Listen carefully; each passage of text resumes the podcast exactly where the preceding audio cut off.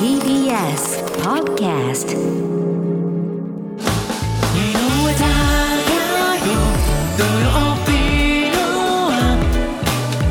ここからは各界で活躍している方をお招きするあの人のコーナーです。本日のゲストはお笑い芸人で日本語学者サンキュー達夫さんです。どうぞよろしくお願いいたどうします。もごきげんようサンキュー達夫です。よろしくお願いします。よろしくお願いします。サンキュー達夫さんはもう NBA なんです。そういうのあの B リーグとか日本のバスケットボールも広くやはりお好き。まあ高校バスケットですかね。僕日本の見るのは。あと女子バスケット W リーグっていうはい。のは見に来ますね。あとはもう NBA NBA でもう手一杯ですね。一年中 NBA のことを考えてます。誰にも言えないですけど。一年中 NBA のことを考えている、はい。誰ちょっと友達がいなくて全然話せないんですけど。なんかでもそこまで没入できるものがあるってちょっと羨ましい。一年中これだけ考えてるって自分に当てはめると今ないなと思っちゃった。どうしあのシステムってどうなんだろうとかシステム？あそこトレード出したらどうなるのかなとか次あのチームどういう対策していくんだろうとかそういうことばっかり考えてますね。なんかドリームチーム自分の中で考えたりとか。あーまあそうですね。あと今年の MVP この人かなとか。プレーオフあそことあそこになったら、まあ、4勝2敗ぐらいかなみたいな想像をしてずっと楽しむっていう。はあ。もう全社見てるん？見てらっしゃるえー、といやちょっと時間的に無理なんで、まあ、一応全試合物理的には見ることができるんですけど、まあ、1日見て12試合ですかね。あ、でも毎日見るぐらいの。そうですね。今日毎日やってますあ、じゃあ今日もやってるんですか？今日もやってますし僕見てきました、あもうもうもうあ、見てこられてそうかそうか、時差があるから。午前中なんで東海岸の試合はまあ早朝からやってますし西海岸の試合も12時スタートとかが多いんで、はい、見てますね。あと高校バスケのその学生スポーツも好きなんですか？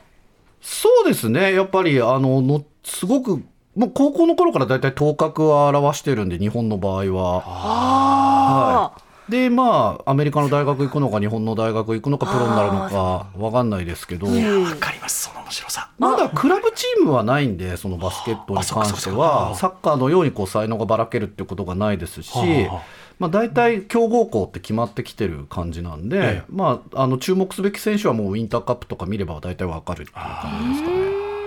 ます。私もあの野球とラグビー見るの好きなんですけど、はい。やっぱり学生時代高校大学ぐらいが一番面白いですね。そうっすね。ラグビーも含めて。そうですね。将来この子は対行くなとか。どうなるのか。はい。あそうだから今ば NBA で活躍している八村選手もあの明星高校というねあの宮城のあの高校の時に優勝してますから、この子は大学どうすんのかなとか。もう高校からアメリカ行った方がいいんじゃないかなとか結構やっぱ言われてましたしどうすんのかなと思って注目してましたずっと。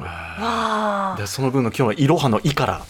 伺っていきたいなとはいもう結構置いてかれてる人多いんじゃないですかね。そうそう田中さんがちょっと置いてかれつつあったので ちょちょっと「いろはの「い」からやっぱり行きましょうよていうか待ってバスケットどういうイメージあります？そこ聞きたい。このバスケットのイメージ僕は学生時代にあーちょっとチャラい人がやるスポーツだなーぐらいのチャリですね。わあチャラい人が行くなそうなんだ。ーっていうごめんなさいイメージがありました。なるほど。ねイメージをもともと正直申し上げるとと思ってましたかもね好きだしね。はい、でかっこいいあしでね。女子あの女子ファンができるなんか部活だな。サッカーとバスケットボールはなるほどっていうイメージです。なるほど。はいはいはいはい。私は、え、正直、はい。ちょっと汗、汗。あ汗あります。え？汗汗臭い。あ、そういうイメージあり汗ます？臭いイメージあります？イメージある。野球とかの方がありません？汗臭い。柔道とか。剣道とか。あ、剣道はさらに上回りますけど、バスケットボールってなんか綺麗な汗かいているイメージです僕は。本当に？なんか体育の時にやったイメージがあー体育やった。残ってるのがあそれが結構男子たちが結構えーこれは汗まみれでやってろんなところで言ってたなってるんですけど、あらゆるスポーツ、まあ、それこそ面白いところたくさんあると思うんですけど、はい。バスケットはフィジカル、肉体とロジカル、論理えーのバランスが一番いいスポーツだと思ってます。ロジカルもあるんですねっていうか、ロジックしかないですよ。そうなんですでもそのロジックを表現する肉体とコートの広さが一番最適だと思うんですね。コートの広さこれね、野球だとやっぱピッチャーとバッターに比重がおおお大きすぎるんですよね。でサッカーだとエリアが広すぎてあの正確性を欠くので、あのフィジカルはもちろん大事なんですけどロジック通り動けないっていうこともあるんです。バスケットはあのコートの中で正確に動ける身体を持った選手たちがええ。5対5で戦うっていうロジックとフィジカルのバランスが最高のスポーツなんであのそうロジカルなものが好きな人は絶対にハマると思います。バレーボールも近いんじゃないですか？ババレーボールも近いですね。今やっぱただバレーボールほど止まる時間はないんです。あバスケットはずっと動いてるんです。動き回ってるんだ。なのでもう本当数学なんですよね。48分をどう使うか。何本シュートを打って何パーセント決めるかっていう。あじゃあチェスのような感覚もそうです。ありながら見ていらっしゃるんです、あそういうもんなんだ。ここ10年であのバスケット世界的に大きく変貌してるんですけどそれもやっぱその数字上であの普通のシュ2点のシュートを50%決めるのとはいスリーポイントシュートをはい。34%決めるのとでスリーポイントシュートの方が効率がいいっていうことが分かってきたんですね。面白い面。白い。おう。なるほど。なので、一番最初昔は僕らがバスケットを教えてた教わってた頃って一番正入る確率が高いシュートはゴール下。なので大きい選手が重宝がられてたんですけど、は今はまずボールを保持したらスリーポイントシュートを狙うっていうスポーツになってるんですよ。へえスリーポイントシュートっていうのはちなみにわかりますか？まあねあの結構遠くから狙うっていうことそうなんですそうなんです。そうそうであんなの入るわけないと思うじゃないですか。はい。でも上手い選手は40%ぐらい決めれるんですね。40%ということは、はいえっと、100回打って40回うん。決めるので、はいもし48分間に100回打てれば120点取れるんですよね。うんうん僕むしろなんかなんでもっとみんなスリーポイントで打たないんだろうって思ってました。素人ながらなんでそんな近寄んないでえいいじゃんいいじゃん。そ外からどんどん打ちなよって思って見てました。思いますよね。もう本当素人ながら。だって3点取れるじゃん。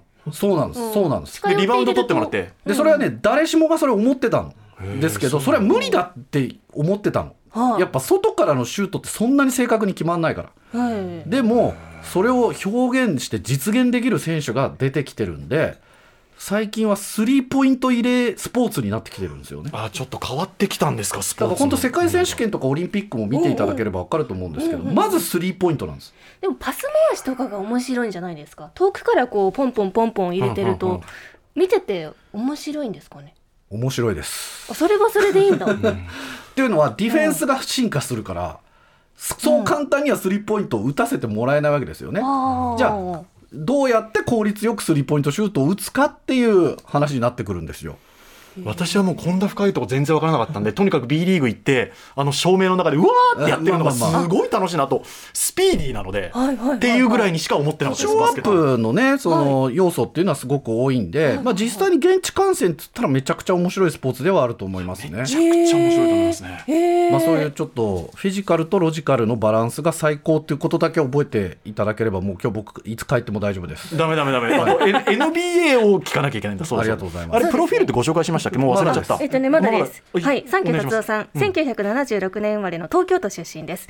早稲田大学大学院文学研究科で学ばれた後、現在は漫才コンビ、米粒社協として活躍する一方、一橋大学、早稲田大学などで非常勤講師を務めています。また、TBS ラジオで毎週土曜深夜2時から放送している東京ポッド許可局では、牧田スポーツさん、プチ鹿島さんと一緒にパーソナリティを務めています。ありがとうございます。TBS ラジオおなじみ。はい、はいえー誰も起きてない時間にやってます。我々暗い森の時間っつってますけど、暗い明るい森に出てきました。いやでもあの去年の年末からですけど「そのスラムダンクの絵がこれだけ一躍最ブームになっ高てでしたね。えありがとうございます。そして今年には4年に一度のワールドカップもあってありがとうございます。もう関係者の立ち位置ですねもうありがとうございます。その中でやっぱり NBA がいいんだっていうその部分ちょっとぜひ伺いたいんですけどあのーまあ、バスケット漫画ね日本でも「スラムダンクとか「黒子のバスケ」とか「昼の空」とか「ディアボーイズ」とかありますけど NBA はっきり言って漫画以上ですね。あのー漫画でこんなキャラクター出てきたらチートだって言われちゃうようなあの化け物たちが揃ってるもう全世界でい、まあ、競技人口めちゃくちゃ多いスポーツですけど、その中でも上積みの化け物たちが集まってる。うわってことを考えるとこんな人類いるんだっていうのがもうどの試合見ても分かるんでそれはもう本当にめちゃくちゃ面白いと思いますね。ー超人たちの集まりというか。超人たちのそれは何ですえっと、ジャンプ力とかどどういうところで一番出ままあ、まず身長。身長。あと身体能力ですかね。あとはそのプレーの独創性とかイマジネーションですね。だからなんかサッカーでいうとなんかこうまあロナウジーニョとかジダンとかやっぱパスうま選手ってすごい面白かったじゃないですか。ああいうパスのうまいものに特化した選手もいるし、とにかくスリーポイントがめちゃくちゃうまいとか、あとは例えば2メーター10まあアメリカだとセブンフッターって言うんですけど2メーター10センチある人ってやっぱ動きが鈍いとかそういうイメージあるじゃないですか。でも2メーター10センチあっても、もうダンクもできるしスリーポイントシュートも入るしっていうあの俊敏な動きができる選手っていうのがいるっていうことで、まあ、信じられないとは思うんですけどちょっとぜひ一回見てもらいたいなと思います。なんか他のスポーツと見てて違うのは明らかには違うなと思うのはバスケットボールって選手が明らかにショーを意識しているというか、見られてることどう見せるかただダンクするだけではなくて、少し豪快にしてみるとかあカメラ位置をちょっと確認してカメラを意識してそんな余裕あるんですか？っていうな他のスポーツはちょっと考えられないというか野球でそんなことできる選手っていうかしちゃダメだよねうん。っていうところが見てて思うんですけど。そうですね。確かにあの選手によってはやっぱそのどれだけ目立つかっていうことが次の契約年俸に関わってくるんでちょっとでもハイライトで抜かれるようなプレーをしときたいので速攻でダンクだったらただのダンクじゃつまんないよねっていうところでそういうショーをするように、まあ、なってるんですよねもうこれ。ただ一方でやっぱ絶対に怪我したくないっていう選手はあのどんなにフリーでもダンクしなくて確実に決めるとかやっぱ考え方によって結構堅実なプレーする選手とかも出てきますね。えーなんか気になるところここまでのところで田中さんからあのーバスケットボール、NBA について。最近話題になってるのが日本人選手の八村塁選手とか渡辺裕太選手。ありがとうごそれざいます。ぐら いしかそうそうそうそう。おー。わからないんですけどあのチームははい。野球みたいにこう何チームもあってそれでシーズン通して1位を決めるみたいなそういうそうです。考えで合ってます？はい。あのまあアメリカ大きいんで、まあ、東側15チーム西海岸側15チーム計30チームで、はい。まあ、トップを争うんですよね。ねでそれぞれまあ東の,、あの8位までと西の8位までであのトーナメント戦。レギュラーシーズンを82試合戦って上位8チーム同士でトーナメント戦するんです。で東の1位と西の1位が最後激突するっていう仕組みになってますね。へえで八村選手がすごいチームに行ったっていうはい。噂は聞きました。東海岸のチームから西海岸のロサンゼルス・レイカーズっていうチームに行ったんレイですカーズだ、うんあの黄色とね紫の、はい。まあ、ゴールドパープルって向こうでは言われるんですけど、はい。もう NBA のリーグの中でも最多優勝を誇るチームなんですよね。あ。最多優勝な最多優んですか？勝。もうロサンゼルス・レイカーズとボストン・セルティックスっていうのはもう昔からもうすごい強いチームなんですけど、はいはいはい。まあ、有名なところで言うとあのマジック・ジョンソンっていうもうどイーグルアイもうね本当に自分の上に目があるんじゃないかっていうぐらいどこどこでそのパスできるんだろうっていうファンタスティックなねあのプレーできるマジック・ジョンソンはじめ。聞いたことあります？マジックマジョ本ンソンさん名ですか？え？本屋？本名？あ本名です。本名。あ本名はアービンアービン・ジョンソンですけど。あそうなんだ。あそうなんですか。相性が僕そのまま通りなもうあの有名な選手だったんで NBA 入る前からあ。マジック・ジョンソンって呼ばれてますね。えー、知らなかった。それ知らなかったです。ジョンソンさん。本名だと思ってました。でその後は、えー、と例えばコービー・ブライアントとかねちょっと2020年1月亡くなりましたけどコービー・ブライアント選手とか、もうそういうあのチームじゃなくてリーグを代表するような選手が出てるチームです。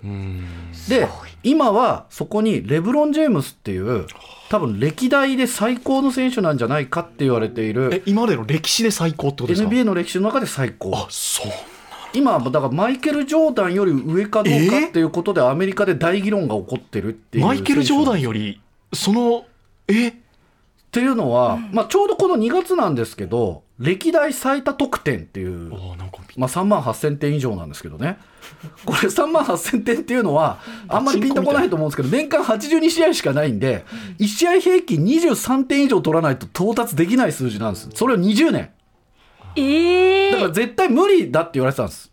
でそれはあの記録保持者がもう40年以上前のあのカリム・アブドゥル・ジャバーっていうこれもロサンゼルス・レイカーズの選手なんですけど、まあ、マジック・ジョンソンからずっとパスを受けてシュゴールを決めてた選手はあ、はあはあはあ、いいパスをもらって。そうですそうではあまだセンターが強かった時代なんですけど、その時代の選手の記録はまあまず抜かれないでしょうと。僕も思ってたし多分生涯その記録抜かれることはないと思ってたんですけどぬ抜いちゃったんですよね。え。ーでもマイケル・ジョーダンさんってその天秤にかかるってすそんなことあるんですね。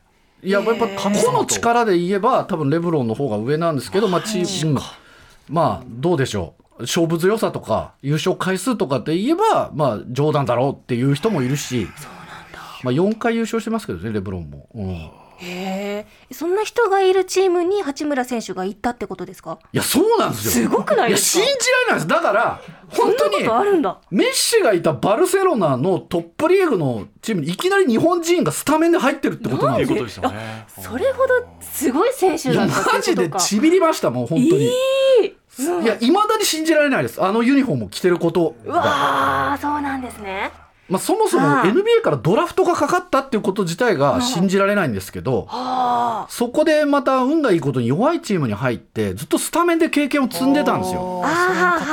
でやっぱ個の力が認められたのかトレード要員としての価値をやっぱ認めてもらったと思うんですよね。なるほど。それで今ちょっと調子が悪いそのレレイカーズっていうチームにまあ、トレードされて、まあ、結構怪我人が続出してやっぱりあそうのなんですか。チーム運営チームがあんま強くなかったんでそこに八村が入ったっていうのでもう朝から眠れませんでしたよ。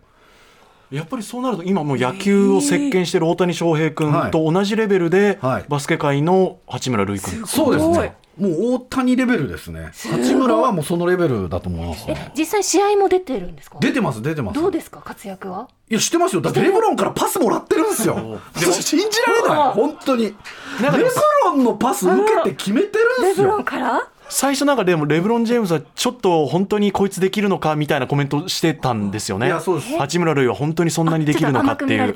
というか、うん、甘く見るっていうかね、だから本当にあのマイケル・ジョーダン級の人なんですよ。だからもう多分生き神様なんですよね。多分僕もね、本当に実在するのかちょっと疑ってる部分、レブロン・ジェームスっていないんじゃないかなと思ってますけど。おいくつ ?38 歳なんですよ。38同い年だ。30か。で代ね、僕はあれほどのトップ選手が38歳の時のパフォーマンス、まあ基本下降戦なんですけどレブロンい。まだにトップなんですよ。そうですよね。とんでもないんで、そのレブロンからしたら誰だって未熟だろうっていう話でね。うんうんうんうん、まだ八村も4年目とかですからね。でもお手並み拝見でやってみたら、うん。ちょっと認めるようまあ、あいつやるじゃなコメントも出てねえかみたいな感じになってますそうなんですよねでも結構またそのトレードの後もチームの手こ入れが続いてて、まあ今まだ馴染むのにちょっと時間かかってるかなって感じなんですけど、でももう八村からレブロンにパスしたりとか、まあそれはするんだけど、チームメイトだから当たり前なんだけど。レブロンのパス受けてるわみたいな。でもなんかちょっとそのレブロン・ジェームズさんがそれだけすごい選手だっていうのは、ちょっと正直抜け落ちてたので、いやいや本当に。マイケル・ジョーダンさんとっていうのでもう今はもうそことの比較ですね、レブロンは。もうそういう選手になっちゃいましたね。すごいです、とにかく。なんだろうあの野球界でいうとその日本でいうと長嶋茂雄さんとか、はい。こう本当にもう絶対そこに行く選手は出ないと思われてる選手のはい。を超え認てきた識がそうですねあったので。で選手っていうまあだから沢村栄治の記録を抜いた人が出てきたみたいな感じです。えそれ昔の人だよね？っていう。だからまあ本当あの歴史の人の多分歴史の教科書に出てくるような人のはい。成績をぬ抜かしちゃってる現代の人がってい抜かしちゃった感う。じなんでちょっとでしかもアシストでももうマジック・ジョンソンの記録抜いてますからねレブロンって。だからパスも量産してるしシュートも決めてるんでちょっともうオールラウンドにやばい選手なんですよねでその人が今38歳で息子が NBA 入りするんじゃないかって今言われてるんで。あえまあ息子さんが。史上、まあ、ブロニー・ジェームスっていうのがいるんですけど息子じチームになるんじゃないかって言われてるんですよ。すごいそうありえるそんなことっていう。あじゃあむしろそれまで頑張りたいみたいなことが彼にことなんですよ。それがモチベーションなんですよ。そういうことなんだだから38になってもだから絶対アキレス腱切らないし怪我しないしもうもうオフの期間の体の作り方がすごいんですよ。バランスボールの上でなんかあの重量上げやってるんですよ。なんかもうありえないですよね意味が。わからないですバカなのこの人って思うぐらい。すごいっす。そういう選手と同じチームに八村がいます。でも本当そうですね。漫画で描くのがチープになると大谷翔平さんも言われることですけど、はい。やっぱりそういう人がもうゴロゴロいて。ゴロゴロいます。うん。うんえちなみに渡辺裕太選手はどのチームって今ブルックリンネッツっていうチームにいます、まあ、ニューヨークのまあ近くですけれどもこの渡辺が今もうブルックリンでめちゃくちゃ人気なんですよ。そうなんですこの人はまたちょっと八村選手と対照的にやっぱドラフトにもかからずに、まあ G リーグっていう下部組織ですね。NBA のちょっと下。2軍がないんで NBA って。もう本当にそう2軍がないところのまあもうちょっとでプロっていう人たちと一緒にやってそこから這い上がってトップチームともう短い契約から入って活躍を認められて本契約になってチームもちゃんと移ってで今年ブルックリン・ネッツってまああの2月までは結構強い選手がいたんでトレードする前にその選手からパスをもらってスリーポイントをもうとにかく決めるっていうのでスリーポイント。やっぱアメリカ特にニューヨークってサクセスストーリーがすごく好きなんでね。上がってくる、はい、ちょっと前までだとニューヨークであの、えっと、リンってリンっていうあの台湾人がねあのすごく人気になってやっぱサクセスストーリー、まあ、ハーバード大卒でね全然お金なくて友達の家で寝泊まりしてて NBA のチームに入ってそこからだスターになった選手がいるんですけど。ちょっと渡辺もそれに近い感じですかね。で、とにかくディフェンスがうまい選手なので、あのそうなんですよ。あのバスケットってね、ハイライト見るとディフェンスがうまい選手、分かんないんですよね。わからないです。その得点シーンばっかりになってしまそうなんですよね。だけど、あのものすごいディフェンスがうまい選手で、はいでディフェンスがうまくてスリーポイントが入るっていうのが今のバスケット世界的なトレンドなんです。これ 3&D っていうんですけど、3が決まってディフェンスができるっていう。これはね、どのチームも欲しい選手なんで、まあ、今シーズン終わっても渡辺選手は多分高いあの金額でどこかのチームと契約することになると思います。それこそ優勝を狙うようなチームの、まあ、わ脇役的な存在で絶対入ると思いますね。じゃあ渡辺裕太さんはその雑草魂で這い上がったスリーポイントとディフェンスがはい。得意、もうめちゃくちゃ得意です。八村塁さんはそれで言うと八村は、オールマイティーにできるっていうことですかね。身長がある。で、シュートがうまい。ディフェンスもそこそこ。はで、パスももらえるっていう意味で言うと、やっぱ、あの、必ず何かが突出すると何かが不得意なものが出てきがちなんですけど、まあ、それがないんですよね。やっぱ背が大きくなると手ももちろん大きくなるんで、大きい手の人がボールをつ操ろうとすると、やっぱコントロールがしにくくなるんで、シュートが下手だったりとかするんですけど、やっぱ八村選手はそれもないですし、ディフェンスもできるし、ほぼ欠点がない選手ですかね。そういう意味では、レブロンの、まあ、チームにに一緒にいるっていうことは、まあ、ありかなっていう感じがしますね。レブロンの個性も潰さないし、いいかなと思いますね。ちなみにずっと気になってたんですけど、はい。サンキュー達夫さんが今日着てらっしゃるはい。ジャージは、はあ。これはやっぱり NBA のあそうですね、これはあの僕があの毎年年間シートを買っているあの、サンアントニオスパーズっていうチームのサンアントニオスパーズ。サンアントニオっていう地方にある、はい。地方都市にあるチームなんですよ。シート？年間シートシーズンチケットっていうんですけどシーズンチケットも何年か連続5年ぐらいずっと買い続けてるんですよ。行くんですか？行かないです。一度も行ったことないです。もう寄付みたいなこと寄付です。え空席クラファンがないんで買ってるっていうだけです。えそこのシートはじゃあ誰が座ってるんですか？誰も座ってないです、えー。ただもう本当にあの一番最上階のもう本当に誰も座らないような席なんで。そういうのがあるんはいですか、そういうのがあるんです。年間おいくらぐらいなんですかそれ？であのそれはねチームによるんですけどあチームによるんですか？僕が買ってるチームはうん十万ぐらいですね。ははい。す年間ってことは、でもその代わり今日の試合こうだったよみたいな詳細なレポートとかね。あのそういうのが来たりとかね。ある意味でファンクラブじゃないですけど。そうですそうです。あー。マスコットキャラクターがハロウィンにあなたの家に行くよみたいなの来て本当かよとか思うんですけど。日本まで来てくれるのかよとか思うんですけど。そういうお知らせ受け取ったりとかしてます。えー。じゃあ世界中にファンがそういうふうにいるわけですね、うん年間シート買っても寄付のように。いますいます。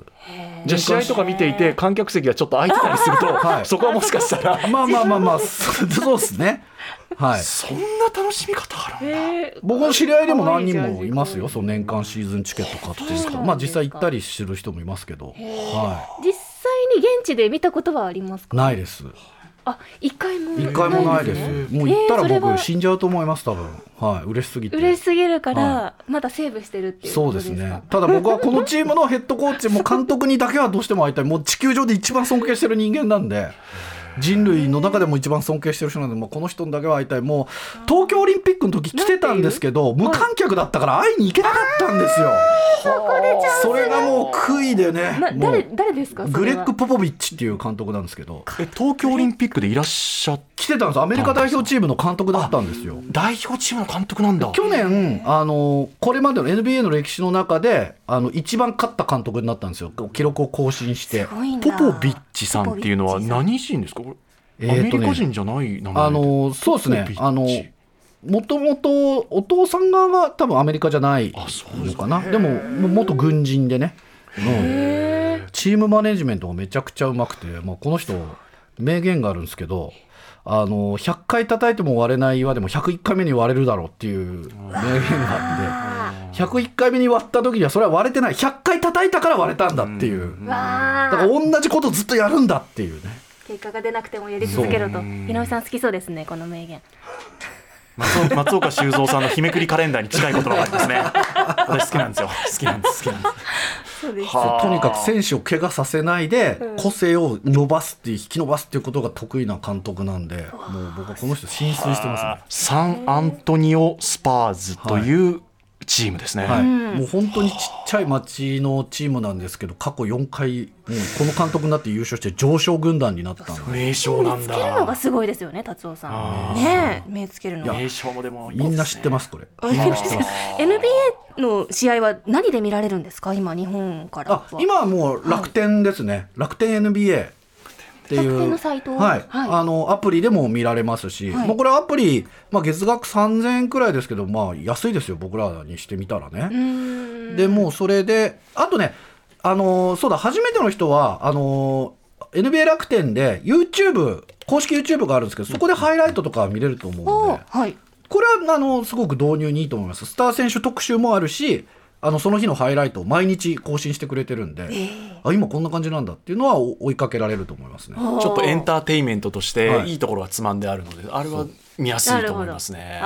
でシーズン中。ここからですよ、オールスターが終わって2月ね？もうあと20試合でレギュラーシーズンが終わる。あもうその終盤なんだ。終盤なんですよ。で今本当に大混戦でもう3位から13位までがほぼ団子なんですよねだからもうその8位8位争い8位までに入る争いとそこからのトーナメント戦6月までファイナル終わるのが6月なんでもう休む暇ないですね。確かにそのスケジュールが頭に入ってないからそうか。今終盤戦なんだ。そうなんです。ね一番いい時期かもしれない面です白いね。ちょっとここで一旦サンキュー達夫さんのリクエスト曲えリクエスト？お願いしたいなと思ってそんなんあおりましたっけ？はい、なんでも、えレブロン・ジェームズさんのえはい昔のチーム入場そうですね。いつもねこういう番組をやると僕はもうシカゴブルズの入場曲の「シリウス」っていうのをリクエストしてるんですけどまあベタかなと思いまして、うん。まあ、皆さんもうご存知だなと思うんで、はあのレブロンがあの初優勝したマイアミヒート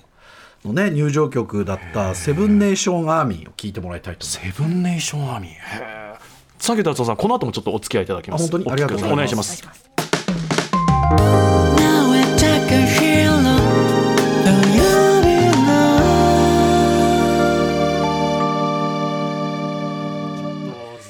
サンキュー達夫さんあのお知らせの方を何か。今日よ深夜の許可局起きてたら聞いてください。2時なんで、まあ、僕も寝ちゃいがちなんですけど。